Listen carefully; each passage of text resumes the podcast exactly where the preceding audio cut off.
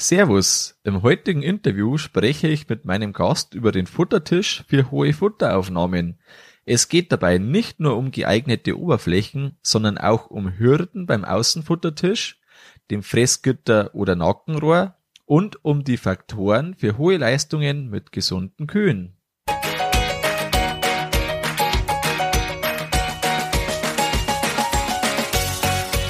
Herzlich willkommen beim Kuhstall Bau und Umbau Podcast. Hier bekommst du viele nützliche Ideen und Tipps für deinen optimalen Stall mit Blick auf das Wohl von Mensch und Tier.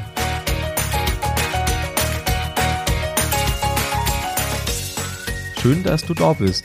Ich bin Gusti Spötzl und ich unterstütze Milchkuhhalter, die richtigen Entscheidungen für ihren Stallbau oder Umbau zu treffen und eine für sich optimale Lösung zu finden, ohne jemals schon einen Stall geplant und gebaut haben zu müssen. Hallo in der heutigen Folge. Im heutigen Interview besprechen wir das Thema den Milchmengenverlust bei rauem Futtertisch. Wir sprechen über Sonne und Regen beim Außenfuttertisch, Nackenrohr oder Fressgitter, hohe Leistungen und gute Tiergesundheit, Stellschrauben für hohe Leistungen und die Selektion am Futtertisch. Wenn du einen Stall neu oder umbauen möchtest, dann überlegst du vielleicht, was du auf dem Weg zum ersten Entwurf beachten darfst und musst. Ich habe dazu eine neue Videoserie erstellt. Mit den vier Schritten kommst du ganz gut zum ersten Entwurf. Das ist kurz und bündig, was wichtig ist aus meiner Erfahrung und wenn du schon einen Entwurf hast, dann kannst du noch prüfen, ob er wirklich von allen vier Säulen getragen wird. Die vier Säulen, die ich dir in den Videos vorstelle. Geh dazu einfach auf kuhstallbau.com-4 für die vier Säulen zum ersten Entwurf. Bevor wir mit dem Interview starten, möchte ich dir noch ein kurzes Erlebnis erzählen. In der eigenen Planungszeit von unserem Stall sind wir mit dem Auto mal in den Osten gefahren und haben uns verschiedene Ställe angeschaut. Unter anderem war ein Betrieb mit ungefähr 400 Kühen dabei, eher so knappes bis mittleres Leistungsniveau und ein Stall von den Ställen, der war ungefähr 10 Jahre alt, also noch relativ jung, er war auch äh, optisch wirklich in Ordnung, so vom ersten Blick. Und da hat der Betriebsleiter gesagt, ja, der, der musste sehr schnell fertig werden. Irgendwie waren da die Kühe auf der Weide. Und jetzt war da auf dem Futtertisch keine Beschichtung drauf. Du kannst dir vielleicht vorstellen, wie katastrophal der Futtertisch ausgeschaut hat. Also extrem rau, Löcher im Prinzip reingefressen, beziehungsweise eigentlich schon fast die ganze Fläche einfach nur noch steinig so, ja, wie so ein altes Fahrsilo, wenn du dir das so vorstellen kannst, da wo immer der Sickersaft so leicht drüber läuft, so die, das ganz leicht saure. Ungefähr so äh, war der ganze Futtertisch. Das ist jetzt vielleicht minimal überspitzt, aber es geht stark in die Richtung. Ganz am Anfang war der mit Sicherheit mal kurz okay, aber dann wird's rapide schlechter. Sowas hast du mit Sicherheit nicht, hoffentlich, und sowas möchtest du auch auf keinen Fall haben. Und deshalb braucht man einfach was. Und mit diesem kurzen Vorwort gehen wir jetzt ins Interview. Mein heutiger Interviewgast ist seit 2008 in der unabhängigen Milchviehberatung tätig. Sie steht für einfach aufgebaute Rationen und möchte Fütterungswissen auf die Betriebe bringen. Gesunde Kühe und hohe Leistungen gehören zusammen, wenn man seine Erfolgsfaktoren kennt. Sie ist wahrscheinlich die bekannteste Fütterungsberaterin in der Dachregion. Ich freue mich, dass du hier bist. Willkommen, Denise Völker. Ja, schön, dass ich hier sein darf. Vielen Dank für die Einladung, Gusti. Gerne. Wir möchten heute über den Futtertisch für hohe Futteraufnahmen sprechen. Wie viel Milchmenge kann ich durch eine raue Oberfläche gegenüber einem glatten und hygienischen Futtertisch verlieren? Ja, tatsächlich ist es ja so, dass es da schon eine Reihe wissenschaftlicher Untersuchungen gibt und die dann auch immer wieder bestätigen, dass tatsächlich Futteraufnahme fehlt, wenn der Futtertisch zu rau ist oder vielleicht auch zu stark verschmutzt durch den rauen Boden oder durch die raue Oberfläche. Und ähm, ja, da geht man immer so von ein bis drei Kilo Trockenmasse Aufnahmeverlust aus. Und wenn man jetzt von einer klassischen Vollteam-Air beispielsweise ausgeht, spricht man ja dann doch schnell auch von vier bis sechs Litern, die fehlen könnten, zumindest in der einen oder anderen Studie. Bei uns in der ja, praktischen Tätigkeit mit den Kunden zusammen oder in den letzten 14 Jahren habe ich natürlich auch gerade als Berufsanfänger immer sehr viel Hoffnung da reingelegt, dass es jetzt so ein Gamechanger für den Betrieb wird, wenn er seinen Futtertisch saniert, ne, wenn er dann wie mit VA-Blechen oder wie auch immer auch auf alten Futtertischen dann relativ kostenintensive Lösungen äh, ausprobiert oder testet in Abschnitten von Futtertischen, um zu gucken, ob die TMA dann so deutlich ansteigt. Ja, kann ich nicht bestätigen, dass das jetzt auf den vermeintlichen Versuchsbetrieben, also auf den Praxisbetrieben dann immer so der Fall war. Wir sind uns, denke ich, auch die Zuhörer ja alle einig darüber, die Kühe können so gut riechen wie Hunde und dass die sich natürlich schon daran stören, wenn da diese Schmierschichten drauf sind und ähm, da auch sehr sensibel reagieren. Und das ist das ein oder andere Kilogramm Futteraufnahme auf dem einen oder anderen Betrieb in Abhängigkeit von der Gesamtration dann auch bringen kann und bringen wird. Ist aber nicht so, dass man so plötzlich alle Probleme fallen einem auch von den Schultern und man muss jetzt sonst nichts mehr im Bereich der Fütterung nachjustieren, sondern melkt bequem vier Liter mehr Milch. Das habe ich jetzt in der Praxis noch nicht beobachtet. Da spielen einfach viele Faktoren in meine Rolle zum Schluss fürs Ergebnis.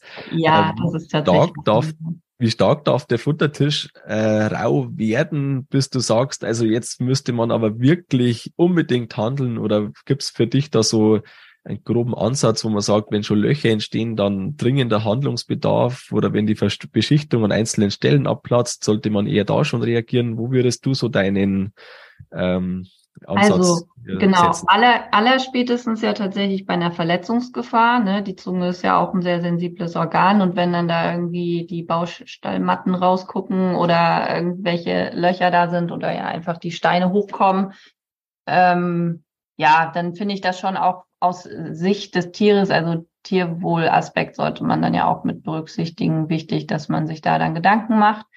Sicherlich sind das oft Projekte, die auf diesen 40 oder 60 Cent Listen, je nachdem, in welchem, äh, ja, welchem Jahrzehnt man sich jetzt befindet, stehen. Aber faktisch ist es schon so in dem Moment, wo es da einfach zu kleineren Verletzungen kommen kann bei den Tieren, sollte man da mittelfristig auch eine gute Lösung finden ja. Welche Lösungen empfiehlst du da? Äh, vor allem in der Sanierung, das ist häufig dann der Fall, wenn man äh, Beschichtungen drauf hat, die einfach dann irgendwann abplatzen. Manchmal gibt's auch gefließte ähm, Futtertische, die dann äh, Fugen vielleicht Probleme machen. Ähm, welche Lösungen gefallen dir sehr gut oder mit welchen Lösungen haben Betriebe, die du in der Beratung hattest, gute Erfahrungen? Ja, das sind ja schon so diese klassischen Kunstharzbeschichtungen oder Epoxidharzgeschichten oder das, was ich gerade sagte, hier im Norden gibt es auch ab und zu, zu dann wirklich auch mal, die dann mit Edelstahl, was halt immer sehr teuer ist, arbeiten.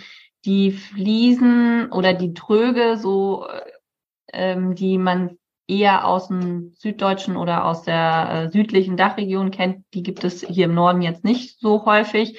Von daher ist es auch bei uns im Training immer ganz spannend, so zu sehen, was haben überhaupt Betriebe als normal Null an Futtertisch? Äh, wie sieht der aus und welche Sanierungsmöglichkeiten gibt es da? Aber da bin ich jetzt dann auch nicht Expertin genug, um zu sagen, na ja, äh, ich habe jetzt 20 Betriebe mit der Futtertischsanierung und 20 Betriebe mit der Futtertischsanierung und dann sind das und das und das die Vor- und Nachteile. Und das ist ja immer der Anspruch, den wir hier auch in unserer Arbeit haben, wenn wir die Landwirte zu ihren eigenen Fütterungsexperten machen, dass ich immer Daten brauche, die für über 80 Prozent der Betriebe erfolgreich sind. Und äh, bedeutet, ich bräuchte dann ganz viele Betriebe auf Mal, die dann das anwenden und dann ja im besten Fall noch das gleiche Produkt bei dem gleichen Ausgangspunkt. das habe ich jetzt noch nicht mit betreuen dürfen als Versuchsreihe. Von daher muss man sich da, denke ich, dann auch einfach Betriebe anschauen, äh, die das dann schon gemacht haben. Ne? So, dass man mal hinfährt, guckt. Wir haben das ja immer mal wieder, dass dann bei dem einen das sofort wieder aufplatzt nach ein, zwei Jahren, ne, dass dann da doch wieder äh, die Beschichtung kaputt geht und bei anderen hält sie deutlich länger, obwohl das das gleiche Produkt gewesen ist. Also auch da ist es ja einfach wie der Vorgang, da weißt du dann auch wieder besser Bescheid als ich, durchgeführt würde, wurde, war wirklich vorher alles richtig sauber, konnte das genug trocknen, haben das Leute gemacht, die das schon häufig gemacht haben, etc. pp. Ne? Da spielt ja sogar die Einbautemperatur eine große Rolle, ja. Jetzt so. Hast du einen Favoriten äh, für einen Neubau, wenn jemand ähm, neu baut? Welche Buttertischoberfläche würdest du da empfehlen? Hast du da einen Also ich, nee, habe ich nicht. Ähm, ich finde das immer gut, wenn die Futterfläche hygienisch äh, gut zu bearbeiten ist, also dass ich das jeden Tag sauber abschieben kann, dass ich da nicht irgendwelche Kanten und Fugen habe, wo sich dann der Schmodder ansetzt, hat man ja häufig, wenn nicht aufgepasst wird beim Bau, ne, dass dann gerade in dieser Kante äh, zur Stufe da dann doch wieder so eine Schmierschicht sich sich bildet ähm, Richtung Fressgitter. Äh, das wäre natürlich was, was man auf jeden Fall vermeiden sollte, weil das einfach, wie gesagt, die Tiere haben ein sensibles Riechorgan und kriegen da sofort mit, wenn da Gammel drin sitzt. Und ähm, wir haben neulich tatsächlich auch noch mal überlegt, als wir auf dem Betrieb waren mit dem Team, weil die hatten gerade eine neue Beschichtung aufgebracht vor einigen Monaten und äh, inwiefern sich das dann nicht sogar auch noch auf Futterselektionsverhalten bei der einen oder anderen Ration auswirken kann, weil unser Thema ist ja sehr die Futterselektion und dass es so ein unsichtbarer Fluch ist. Und wenn du eine sehr glatte, saubere Beschichtung hast, die wir ja alle wollen, grundsätzlich, kann man aber schon beobachten, dass wenn die Ration dann nicht ganz im optimalen TS-Gehalt ist, also sprich etwas zu trocken, das Kraftfutter natürlich schnell durchfällt und dann noch schneller von den Tieren aussortiert werden kann, ne? weil das natürlich nirgendwo hängen bleibt, sondern die das so ganz locker flockig, ach, das rieselt durch, schön, dann liegt es jetzt hier auf meinem Teller. Und da haben wir uns dann tatsächlich gefragt, also wie man mit diesen Aspekten dann umgeht, ne? weil wir so diese Futterselektion, ob das den Tieren dann nicht auch noch viel leichter und äh, einfacher fällt. Also das sind ja oft so Sachen, die sehen so, am Anfang sieht immer alles erstmal schick aus und dann muss man sich aber ja hintenrum trotzdem nochmal fragen, welche Auswirkungen hat es dann, ne? So, dass zu glatt sogar Thema sein kann, das soll aber nicht dazu verleiten, dass wir jetzt einen Raumfuttertisch machen. Nein, ach, das ist ja wie mit den äh, Fersen, die dann doch ausbüchsen, weil man vielleicht ein zu hohes Nackenrohr hat und dann weiß man auch, wenn die über den glatten Futtertisch laufen, kretschen die aus, ist super gefährlich, ne? Sollte einen jetzt ja auch nicht davon abhalten, da trotzdem einen ordentlichen Futtertisch zu präsentieren. Geht mir nur darum, dass man auch dann mal das Tierverhalten beobachtet und nochmal seine TS-Gehalte hinterfragt und guckt, ob man dann nicht auch nochmal einen anderen braucht, als vielleicht vor der Sanierung beispielsweise. Ne? Das also in, in Klartext bedeutet das äh, beispielsweise, dass man eher auf die 38 Prozent Trockenmasse geht, ähm, anstatt eher bei den 40, 42 äh, Prozent zu landen, oder? Wenn man jetzt das so als Idealbereich sieht, äh, meinst du das dann in etwa? Ja, so in etwa meine ich das. Genau, kommt ja immer auf die Rationsstruktur auch an. Wir ähm, beschäftigen uns ja immer sehr viel mit der physikalischen Zusammensetzung auch, also sprich, ne, wie viel Plattanteil hast du dann, wie viel Grasanteil, wie viel Maisanteil, wie viel Kraftfutter bleibt da dran kleben, wie viel Auflagefläche hast du, was bleibt da kleben und dann kann man jetzt nicht pauschal sagen, mit einem glatten Futtertisch brauchst du immer 38 Prozent, aber es ist schon eher so, dass du an deinem unteren, also eher bei 38 liegst als halt bei 42. Genau, so habe ich es gemeint. Mhm. Ähm, wenn jetzt die Ausrichtung vom Futtertisch so ist, dass ab und zu Regen drauf fallen kann, ja. ist das für dich eher so ein äh, geht gar nicht K.O.-Kriterium oder sagst du, äh, ist jetzt nicht so schlimm, ist ja manchmal nur ein Teil der, der Ration, die da draußen liegt. Ja. Äh, wie gehst du mit dem um? Oder wie äh, sind deine Empfehlungen, wenn Möglichkeit besteht, dass Regen auf das Futter fällt? Ja, also Fakt ist einfach, dass die Tiere, wenn die Sonne scheint, fressen sie gerne am Außenfuttertisch und wenn es eingeregnet ist, das Futter, fressen sie es nicht gerne. Und das kann auch jeder Landwirt, der mal übergangsweise oder auch äh, für immer mit so einem Außenfuttertisch, der nicht überdacht ist, gearbeitet hat, bestätigen. Also das ist ja nichts, ne, ich, ich springe nicht morgens aus dem Bett und denke mir die Sachen aus, sondern das ist immer das Feedback von mehreren hundert Betrieben und äh, da ist es einfach so, dass ich ganz klar sagen musste, die Tiere stört das. Und dann muss man natürlich als Betriebsleiter entscheiden, was habe ich für Ziele und wie komme ich dahin und was sind vielleicht mögliche Stolpersteine, die ich vorher wegräumen muss. Und da ist ja jeder Betrieb super individuell. Ne? Auch wir im Training haben ganz unterschiedliche Betriebsstrukturen. Wir haben Betriebe mit 30 Kühen, Betriebe mit über 1000 Kühen, wir haben Betriebe mit ähm, wenig Milchleistung, weil die autark sein wollen. Äh, die haben äh, Biozertifizierung, sagen, sie sind oben auf dem Berg, da gibt's, müssen ja alles zukaufen und so weiter. Und andere, die müssen, haben alles auf die grüne Wiese gebaut, nur Attacke. So, und da muss ja jeder gucken, was so seine Ziele sind. Und wenn ich beispielsweise das Ziel habe, äh, mit gesunden Kühen stetig Mitte 30 Liter Milch zu melken, dann sind es Stolpersteine, wenn ich dann zwischendurch verregnetes Futter füttere. Also äh, bedeutet, ne, die Futteraufnahme sinkt ja sofort an dem Tag. Ähm, Es kommt zu Fehlgärung, das Nacherwärmungsrisiko steigt, gerade dann im Sommer, wenn es geregnet hat und die Außentemperaturen dann auch über 15 Grad liegen. Und all das sind so Sachen, die man ja dann nicht tolerieren kann, wenn man bestimmte Ziele anvisiert. Wobei es auf anderen Betrieben weniger eine Rolle spielt, weil das gar nicht die Erfolgskennzahlen oder die Zielwerte sind, äh, dass man sagt, man möchte Mitte 30 Liter melken, sondern man freut sich, wenn man jetzt von 24 auf 28 Liter kommt. Und also, ne, das soll jetzt ähm, nicht falsch verstanden werden, aber das ist ja völlig legitim. Jeder hat seine Ziele. Der eine hat dann noch andere Betriebszweige, um die er sich kümmern muss. Oder er macht den ganzen Betrieb alleine, macht noch die komplette Außenwirtschaft. Der nächste macht alles mit einem Lohnunternehmer, hat keine Ferienwohnung oder eine Biogasanlage und fokussiert sich dann eben voll darauf, dass die drei Mac-Roboter und der neue Stall bezahlt werden müssen. Und so ist ja jeder ganz anders. Jetzt hat man vielleicht äh, das Dach so geregelt, dass zumindest schon mal das Wasser keine Chance hat. Ähm, trotzdem steht die Sonne zwar im Sommer steil, aber nicht senkrecht über den Himmel, so wie der Regen runterfällt. Äh, wie stehst du zur äh, Sonneneinstrahlung auf das Futter? Zu welchen Tageszeiten akzeptierst du das und wann sagst du, also zwischen da und da auf keinen Fall oder wie stehst du zu dem? Ja, also es ist ja tatsächlich so, dass die TS-Gehalte sich dann stetig verändern. Durch die Sonneneinstrahlung trocknet es ja. Dann kommt es sicherlich auch auf die Außentemperaturen an, auf den TAI. Ne? Was macht die Luftfeuchtigkeit im Kontext zur Außentemperatur? Und hat die Kuh schon Hitzestress, steht die da gerne an dem Platz, weil das sind die ersten Sonnenstrahlen im März, wo sie sich freut, dass sie da stehen kann. Also da spielen ja auch, also gibt Sonne ist ja in ganz vielen Kontexten ähm, denkbar für so eine Kuh oder im Stall äh, sichtbar.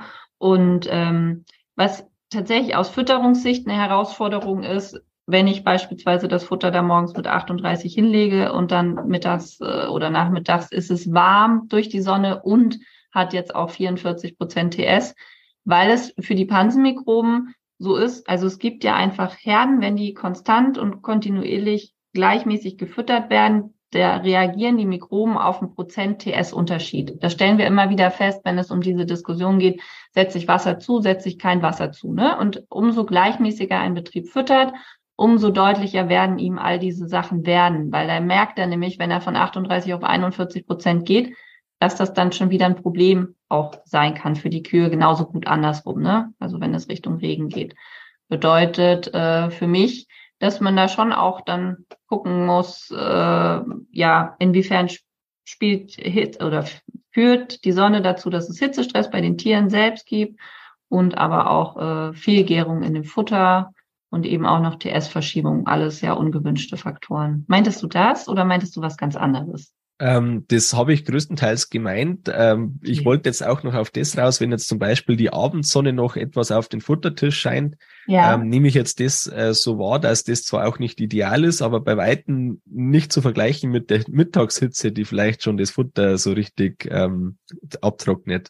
Ja, so würde ich das sehen. Und wir haben natürlich immer mal wieder die Diskussion, ob man dann auf abends füttern geht, wenn man sonst eigentlich jemand ist, der morgens füttert und ähm, da muss man dann natürlich gucken, wie das auch in die Arbeitsabläufe reinpasst und ob das dann tatsächlich auch äh, den Betrieb nach vorne bringt, wenn man ein gutes Fütterungskontrolling hat, was wir auch immer gemeinsam mit den Kunden entwickeln, ist es einfach ja so, dass die dann ganz genau wissen, bringt mich denn das Abendsfüttern weiter, ne? weil die Tiere vorrangig nachts fressen, weil wir jetzt seit zwei Wochen schon 30 Grad haben, weil die sowieso schon seit vier Wochen im Hitzestress sind, weil es seitdem schon über 20 Grad sind. Und das sind ja dann aber Faktoren, die man anhand seiner Erfolgskennzahlen sehr, sehr schnell äh, schwarz auf weiß hat. Und dann kann man ja immer noch mit den Schultern zucken. Aber Fakt ist, dass einem eigentlich klar vorgegeben wird, wie die richtige Handlungsweise ist. Und da gibt es aus unserer Erfahrung heraus auch keine pauschalen Vorgaben. Aber die Empfehlung geht eher auf abends füttern, oder? Ist das, kannst du das so sagen oder sagst du, eigentlich ist ähm, egal? Genau, das hängt halt sehr stark davon ab, wie stabil die Ration ist und äh, wie viel Hitze, also Hitzestress die Herde schon hat. Es ist tatsächlich so, wenn ich jetzt so eine Hochsommerphase habe und ähm, dadurch, dass die Tiere dann nachts da den Großteil fressen, ist es äh, auf jeden Fall ein, guter, ein gutes Hilfsmittel, um die TMA hochzuhalten. Man darf aber nicht vergessen, dass eine Verschiebung der Fütterungszeiten von ähm, ich füttere neun Monate morgens um sechs und dann plötzlich für zwei Wochen abends um sechs auch dazu führen kann, dass es die Pansenmikroben sehr aus dem Tritt bringt.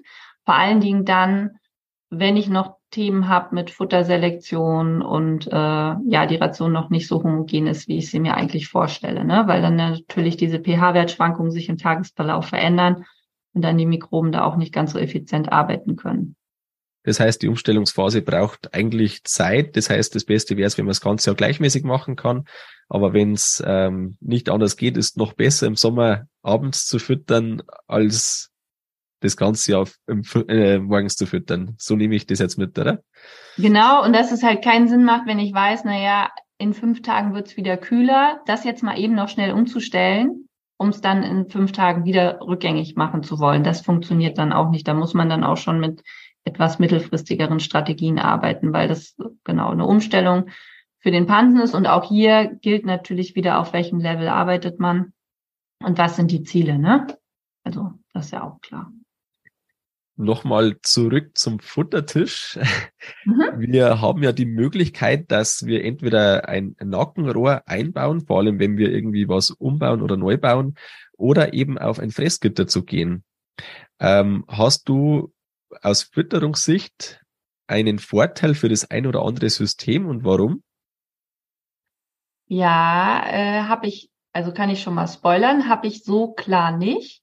Ich bin natürlich auch jemand, der immer wieder so, also es gibt ja so viele Untersuchungen dazu, ne? Und dann sagt die eine Untersuchung, ja, Nackenrohr, da sind sie flexibler, da schubsen sie sich schneller weg, dadurch fressen sie deshalb weniger. Beim nächsten sagen sie, na gut, da passen dann aber ein paar mehr hin, deswegen können mehr gleichzeitig fressen, deswegen fressen sie dann mehr. Also da kann man sich, glaube ich, auch in der Wissenschaft äh, einen bunten Blumenstrauß an Ergebnissen zusammenstellen, wenn man das möchte. Und es ist ja auch so ein bisschen Glaubenskrieg, von daher halte ich mich da auch immer gerne raus, weil ich jetzt faktisch nicht sagen kann, naja gut, du bist ja auch ein Fressfanggitterbetrieb, deswegen fressen die bei dir nicht mehr. Oder ach so, ja, du bist ja auch ein Nackenrohrbetrieb, deswegen fressen sie bei dir nicht mehr.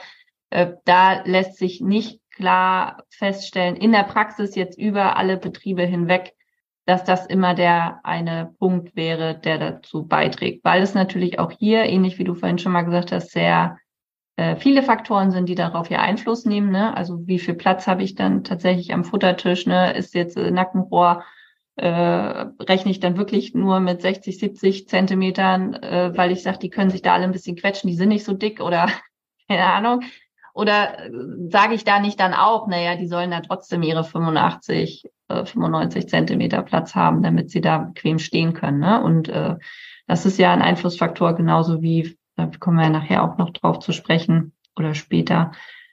Äh, ja, wie ist der Stall überhaupt aufgebaut? Wie viel Kuhkomfort gibt es da und was sind dann die Herausforderungen für die Kühe und inwiefern ist äh, an den Futtertisch laufen also wie wohl fühlen die sich dabei und welche Herausforderungen gibt es auf dem Weg dorthin? Ja, bedeutet, ich bin früher immer ein ganz klarer Fan von Nackenrohr gewesen. Ich kann aber total nachvollziehen, wenn Betriebe sagen, na ja, ich will da noch besamen und ich habe keine Selektion, deswegen brauche ich da Fressgitter.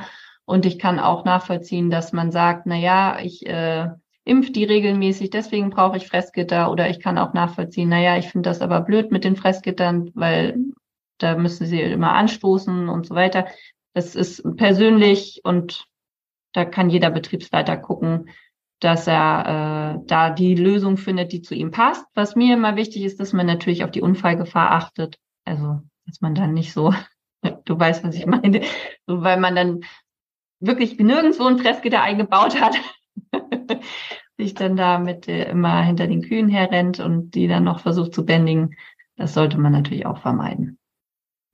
Siehst du Vorteile im schrägen Fressgitter? Die Möglichkeit, dass man sagt, man neigt es nach vorne? Ja, das ist tatsächlich ja auch was, also da sehe ich insofern Vorteil, dass wir bei sehr vielen alten Fressgittern und auch bei neuen Nackenrohren und alten Nackenrohren das Problem haben, dass das Nackenband verletzt wird, ne, und dass äh, so Technopathien an den Tieren entstehen, die wir ja aus Sicht des Tieres natürlich nicht wollen. Und da hilft uns sowohl das Vorsetzen von dem Nackenrohr als auch das Schrägstellen von dem Fressgitter äh, sehr dabei, dass äh, dieses sensible Nackenband da nicht in Mitleidenschaft gezogen wird. Und wichtig ist ja, aber das ist ja auch was, womit sich viele auch gut auseinandersetzen, dass man dann auch tatsächlich nochmal guckt, kommt es denn vom Fressplatz oder kommt es denn von der Liegebox, dass man da nicht irgendwie auf dem falschen Dampfer unterwegs ist und ständig am Fressgitter rumschraubt und eigentlich mal seine Liegeboxenabmaße richtig einstellen müsste, um da dann tatsächlich auch eine Verbesserung äh, bei den Tieren feststellen zu können. Ne? Hinter dem Fressgitter, da bauen äh, einige Betriebe einen erhöhten Fressstand ein. Da gibt es mhm. ja die zwei Möglichkeiten, entweder so ungefähr einen halben Meter, dass man sagt, da hat die Säule schön Platz äh, vom Dach. Gleichzeitig ist dann das Fressgitter gleich äh, montiert oder zumindest äh, an verschiedenen Punkten fixiert. Und ähm, die andere Möglichkeit, die auch manche machen, das ist ein Meter 60er Antritt, an dem die ganze Kuh dann äh, drauf Platz hat. Das ist dann, ähm, also du, du kennst das System, ich glaube, ich brauche es nicht weiter ausführen. Äh, hast du ähm, oder siehst du Vorteile in dem einen oder anderen System oder sagst du, wahrscheinlich ist das eigentlich eher egal? Wie ist da dein Standpunkt dazu? Ja, also ist eine total gute und spannende Frage tatsächlich fehlt mir auch hier die Versuchsreihe, dass ich sagen könnte, na ja, ich habe jetzt zehn Betriebe und die haben das so und da fressen die Tiere auch alle nachhaltig mehr, weil wir dann immer an den anderen Punkten noch gescheitert sind. Letztendlich ist es so, dass man jetzt aus dem äh, nördlichen Raum der Dachregion diese langen Antrittsschwellen oder Antrittsplätze so nicht kennt. Ne? Man kennt auch eher fast sehr kurze, die sind dann nur so 20, bis 30 Zentimeter eher lang, also auch noch nicht mal diesen halben Meter, den du gerade angesprochen hast. Wo äh, stolper ich da? Ich stolper immer in dem Moment, wo die Tiere nicht sauber stehen. Also wenn es dann irgendwie dazu führt, dass da zu viel Schmodder sich drauf sammelt, weil vielleicht noch Futter reinfällt und das dann nicht gereinigt wird und ne, dann irgendwie da noch Säure mit äh, ja Kot und wie vermischt die Tiere da so in so einem Flubber stehen. Das habe ich auch zwar selten zum Glück, aber ab und zu mal gesehen, dass da irgendwie auch die Entmistung dann nicht funktioniert hat. Und äh, dass man diese Dinge beachtet, dass es dann so ist, dass die Tiere da auch trocken und sicher stehen und nicht immer ja Angst haben müssen, dass sie, oder die haben ja nicht Angst, aber ne, dass sie da einmal aufgeweicht im Schlamm stehen. So und ansonsten kann ich jetzt aber nicht feststellen, dass mit oder ohne, dass dann auch da sich ähnlich wie mit dem Nackenrohr oder Fressgitter sich die TMA deutlich verschiebt. Du stehst für das, dass man sagt, hohe Leistungen und eine gute Tiergesundheit, die es widersprechen sich nicht, wie manche behaupten, sondern äh, es gehört zusammen. Was ist der Auslöser oder wie ist deine äh, Sichtweise auf das, dass du sagst, nur gesündeste Tiere, was zwar eigentlich logisch ist, aber trotzdem äh, manche diesen Widerspruch sehen, wenn man sagt, also nur gesunde Kühe können ja die hohen Leistungen bringen. Das ist einerseits völlig logisch. Andere sagen, ja, immer dann, wenn ich äh, über das Niveau komme, keine Ahnung, 10.000 Liter vielleicht, dann werden äh, so viele Tiere äh, krank oder da sind die Tiere so anfällig auf äh, alles Mögliche. Wie äh, siehst du den Zusammenhang? Was muss erfüllt sein für eine hohe Tiergesundheit bei hoher Leistung. Ja, das ist natürlich eine absolute Vorlage. Vielen Dank dafür. Eins meiner Lieblingsthemen. Also letztendlich ist es auch hier so, ich bin nicht irgendwie eines Tages aus dem Bett gehüpft und dann kam mir das in den Kopf geschossen, sondern äh, das ist einfach das, was ich lernen musste in den letzten 14 Jahren. Und da sind unterschiedliche Aspekte. Der eine sehr wichtige Aspekt ist, dass äh, Betriebe, die vielleicht noch nicht so eine ganz hohe Leistung haben, und da gibt es natürlich ja auch regionale Unterschiede und auch vielleicht auch noch zwischen den Rassen, ne, weil dann die Schwerpunkte auch nochmal unterschiedlich gesetzt werden, äh, gewisse Unterschiede. Also beispielsweise gibt es ja Regionen, wo halt alle, die nicht 11.500 Liter melken, irgendwie äh, auffallen. Und dann gibt es ja Regionen, wo eben alle auffallen, die schon bereits 10.000 Liter melken und es hat ja jetzt äh, nicht klassischerweise nur was mit der Genetik zu tun, sondern es hat auch viel damit zu tun, wie Beratung da schon vorangeschritten ist in dem Bereich und äh, vielleicht auch welche, äh, welche Schwerpunkte dann in den Herden gesetzt werden. Also das, was ich vorhin sagte, ne, welche Ziele der Betrieb überhaupt verfolgt und wohin er möchte. Und ich habe hauptsächlich die Betriebe oder Menschen, die dieses Vorurteil haben, dass wenn die Leistung steigt, verschlechtert sich die Tiergesundheit, sind in der Regel Betriebe, die dieses Leistungsniveau noch nicht hatten. Und das musste ich aber erst lernen. Also ich habe am Anfang immer gedacht, na gut, die haben das vielleicht mal ausprobiert, haben festgestellt, es funktioniert für sie nicht. Und deswegen sind sie zu diesem Schluss gekommen. Aber es ist eher so ein Glaubenssatz, der sich sehr stabil hält, dass man äh, ja so, so ein bisschen wie, naja, wenn ich jetzt anfange, Marathon zu laufen, dann tun mir die Knie weh. Ne? Also äh, ich habe es zwar noch nicht ausprobiert, aber ich gehe davon aus, dass, dann, dass das dann so ist. Und ähm, von daher muss man sich das, glaube ich, einmal als Betrieb äh, klar machen, dass es ein Glaubenssatz ist, weil faktisch ist es natürlich völlig richtig und das ist ja auch meine Erfahrung, dass die Leistung ja nur steigt, wenn die Tiere fitter sind und gesünder sind. Und wir haben dann immer das klassische Beispiel hier bei uns in der Firma, dass wir ja sagen, es gibt ja bereits Tiere in deiner Herde, die diese Leistung schaffen. Und dann gibt es andere, die sie nicht schaffen. Also jeder Betrieb hat ja irgendwie so seine 12.000, 13.000 Liter Kühe schon dazwischen, selbst wenn er vielleicht im Schnitt nur 9.000 oder 8.500 oder so melkt. Und, oder was heißt nicht nur, das soll sich jetzt nicht abwerten, ne? Aber jeder Betrieb weiß, dass seine Kühe unterschiedlich sind. Und dann geht es an sich ja nur darum herauszufinden, Mensch, was machen denn diese Kühe anders oder warum geht es ihnen denn anders? Weil die haben ja den gleichen Stall, die gleichen Laufwege, die gleichen Melktechnik. Ich behandle die genauso wie die anderen und andere nicht. Und äh, wenn man da so ein bisschen genauer hinschaut, stellt man eben sehr schnell fest, dass die Fütterung oder die hohen Futteraufnahmemengen, die diese Tiere schaffen, oft eine wichtige Rolle spielen für deren Gesundheit. Weshalb ja auch in unserem Konzept immer uns äh, eine hohe Grundfutteraufnahme wichtig ist, dass einfach die Tiere insgesamt viel fressen, damit sie dann stabil sind. Weil wenn sie selbst, wenn sie dann mal was Kleineres haben, können sie sich immer schneller erholen. Und der ähm, Game Changer für hohe Leistungen ist aus unserer Sicht neben einer hohen Grundfutteraufnahme oder einer hohen Futteraufnahme insgesamt, dass man sich mit der Trockensteherfütterung intensiv auseinandersetzt. Und da gibt es einfach noch sehr große, ja, Gräben, würde ich sagen, weil es gibt ungefähr 1000 Konzepte auf der Welt. Keiner weiß so genau, welches jetzt funktioniert und warum es funktioniert. Und dann gibt es ja auch noch tatsächlich Betriebe, die ähm, denken, weil ihr Betrieb zu klein ist, können sie keine extra Trockensteherfütterung anbieten. Und das bremst die dann auch noch sehr oft aus. Äh, bedeutet, wir haben natürlich, also es gibt ja Konzepte, die auch für kleine Betriebe gut funktionieren, womit wir auch sehr erfolgreich sind. Das muss man sich, glaube ich, einmal klar machen, dass wenn man die Trockensteher dazu bringt, dass sie jetzt statt 32 Liter Einsatzleistung 36 Liter Einsatzleistung haben im Schnitt inklusive der Fersen, dann ist man ja schnell bei 10.000 und mehr. Und ähm, solange aber diese Trockensteherfütterung nicht funktioniert und ich eine geringe Einsatzleistung habe, äh, fehlt mir diese Milch, weil halt ein Liter Einsatzleistung tatsächlich 250 Liter auf die Gesamtlaktation sind. Bedeutet, wenn ich allein meine Einsatzleistung im Schnitt um zwei Liter erhöhe, erhöhe ich meine Gesamtlaktationsleistung um 500. Wo würdest du die äh, wichtigsten Stellschrauben sehen, wenn man jetzt halt auf gesunde Kühe und äh, hohe Milchleistungen möchte? Also ich habe rausgehört, die Trockenstehfütterung ganz wichtig. Ich habe rausgehört, die Selektion am Futtertisch ist ganz wichtig.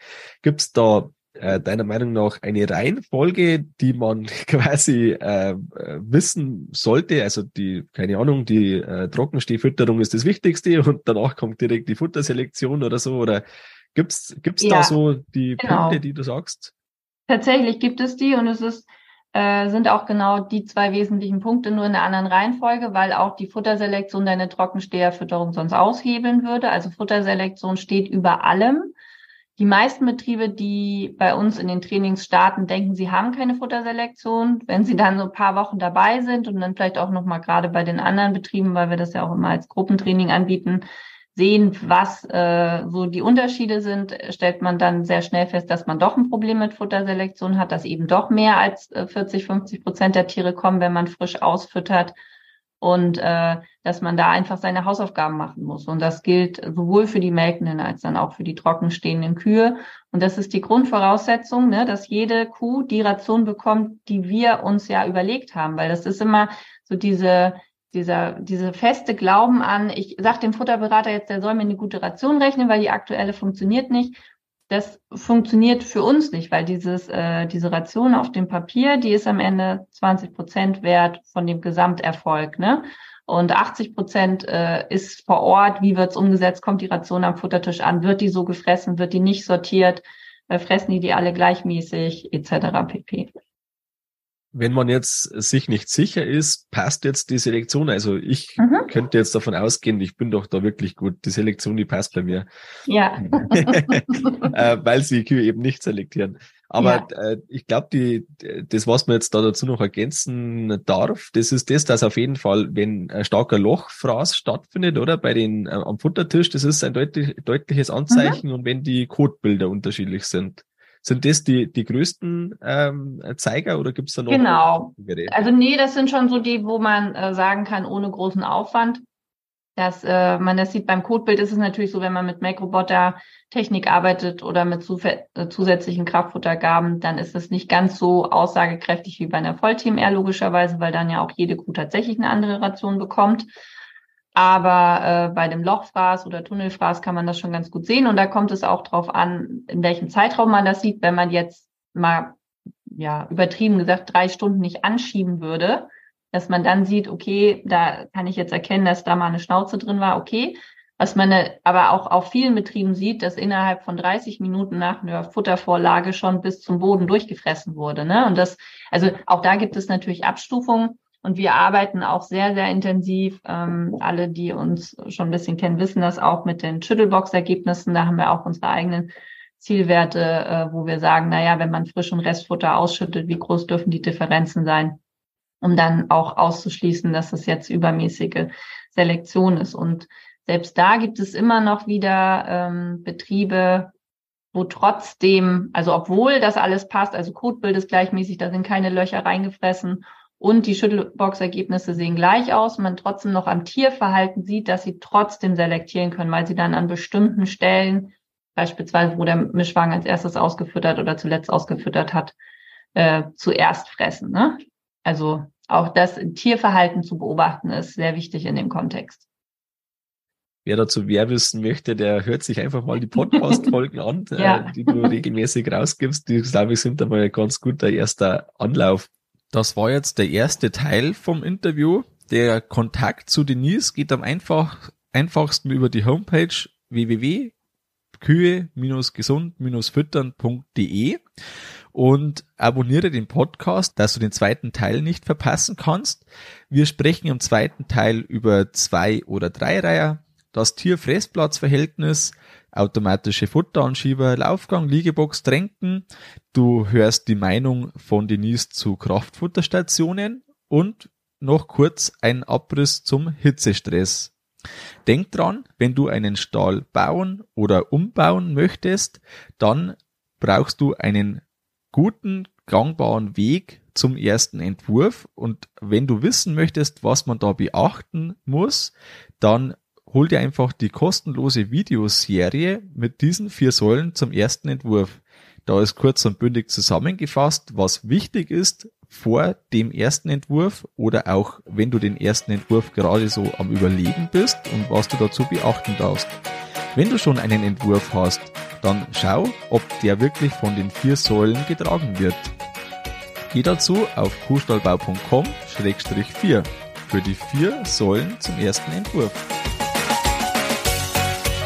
Das war's mit der Folge vom Kuhstallbau Podcast. Sei auch nächstes Mal wieder dabei. Dein Gusti Spötzl.